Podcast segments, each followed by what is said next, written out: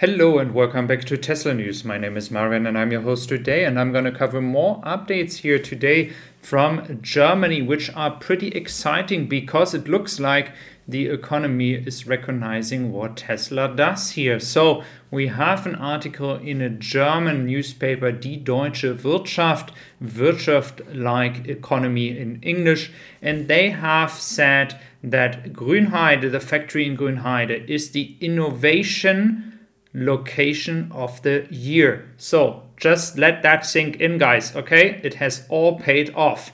Then we are looking at Tobias Lindh, who um, has noticed that the Model Y long range from China was actually in Grünheide. It really looks like that Tesla is moving very quickly here. Um, so they might be trying to use that car to actually fit that together or match it with the quality of uh, the Grünheide Model Y long range. As I reported about two days ago, three days ago, I said the Model Y long range will happen in Grünheide very soon. It makes a lot of sense. Not everyone is going to buy a Model Y performance, and at some point, Tesla is going to add the Model Y long range on, onto the production line. So, again, guys, as well, that is very good news. Um, we are seeing that more production is happening and they are delivering more cars. The only thing we haven't noticed yet is um, any cars standing outside on a parking lot. Um, that is not happening yet, but the trucks are there. We have seen that one that you just saw with the Model Y long range on it.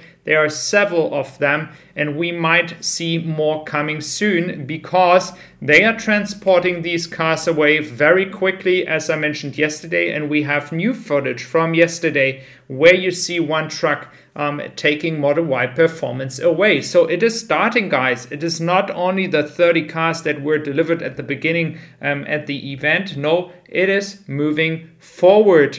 And we also had great news actually coming from um, Denmark here. We do know now that based on Best in Tesla, that in Aarhus, the Model Y long range is uh, uh, not long range, but performance is well delivered from Germany. So Tesla is also exporting cars from Germany to Denmark already, and that is also some good news.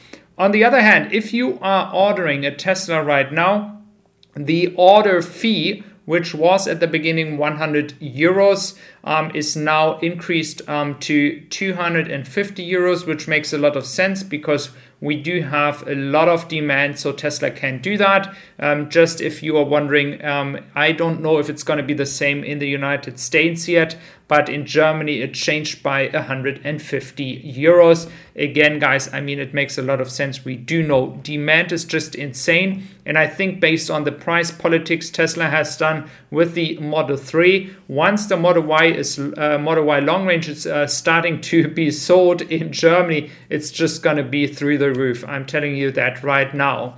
Then we have a Morgan Stanley um, advisor, um, Barron's, is uh, talking about the key supply issues where Tesla is just so ahead of everyone else. Um, that is very good news as well. I mean, it's not a big surprise, but now people are realizing it.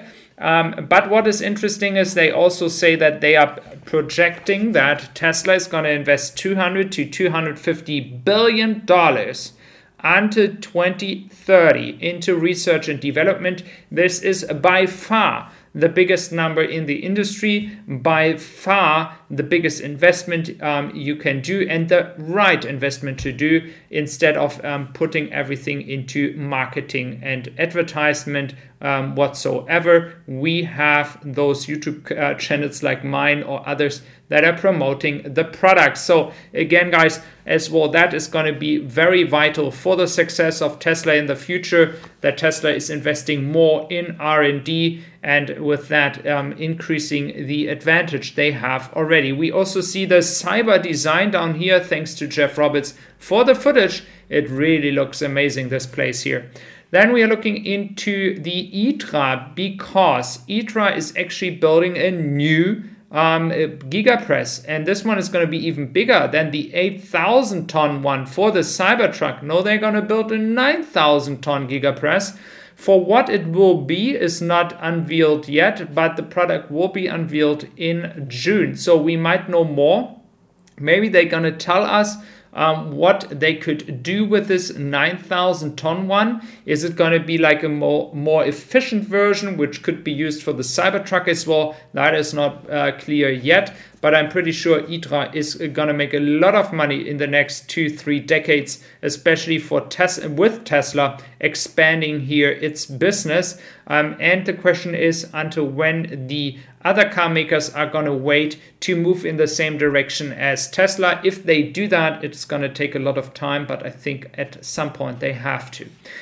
Then um, we have a look at the FSD program. We also now notice new people standing around the road. So actually the FSD program is noticing them. We have seen them on other footages before, but it's getting more and more clear that the FSD program is including them right now as well. And um, Elon Musk talked about the FSD beta program for Europe. So everyone from Great Britain and the European Union for right hand and left hand. It's supposed to come this summer. Um, so there's going to be a difference in which countries it's going to be launched, I think, because Great Britain might be accepting um, the current status of the FSD much more quickly than the European Union. Then the question is, is, is it going to be the European Union that is deciding it, or is it every single country um, going to be? If it's the European Union, I think it's could it could happen pretty quickly because the European Union wants to be part of this movement of uh, autonomous driving. I think in uh, the German uh, market, it's going to be pretty hard because, of course, it is devastating for the German car makers to realize not only having a Tesla um, factory in Germany. Not only that, also moving into full autonomous FSD beta driving. I mean, that is just going to um, smash everybody. Um, I think that, of course, the German car makers won't be um, ready for that, and they could be lobbying against it and try their best to block this move. Um, but I think uh, once Tesla is allowed to do it in other European countries, it's already too late. So for the German markets, I'm market, I'm still a bit skeptical here, guys. Um, but for the rest of Europe, I'm actually pretty bullish that Tesla could um, manage to do that very quickly. So you see, there's a lot of exciting stuff happening right now, guys. Not only that we are having cars delivered in Germany from Grünheide, but also already exported to Denmark and we have more and more updates rolling in. FSD rolling out in Europe hopefully soon. So that is very good news, guys. It's very exciting. And if you're new to my channel, do consider subscribing or follow me on my podcast. I would really appreciate that. And I wish you a wonderful day. Stay tuned for more updates coming tomorrow and the day after tomorrow. So thank you very much for being here. Bye bye.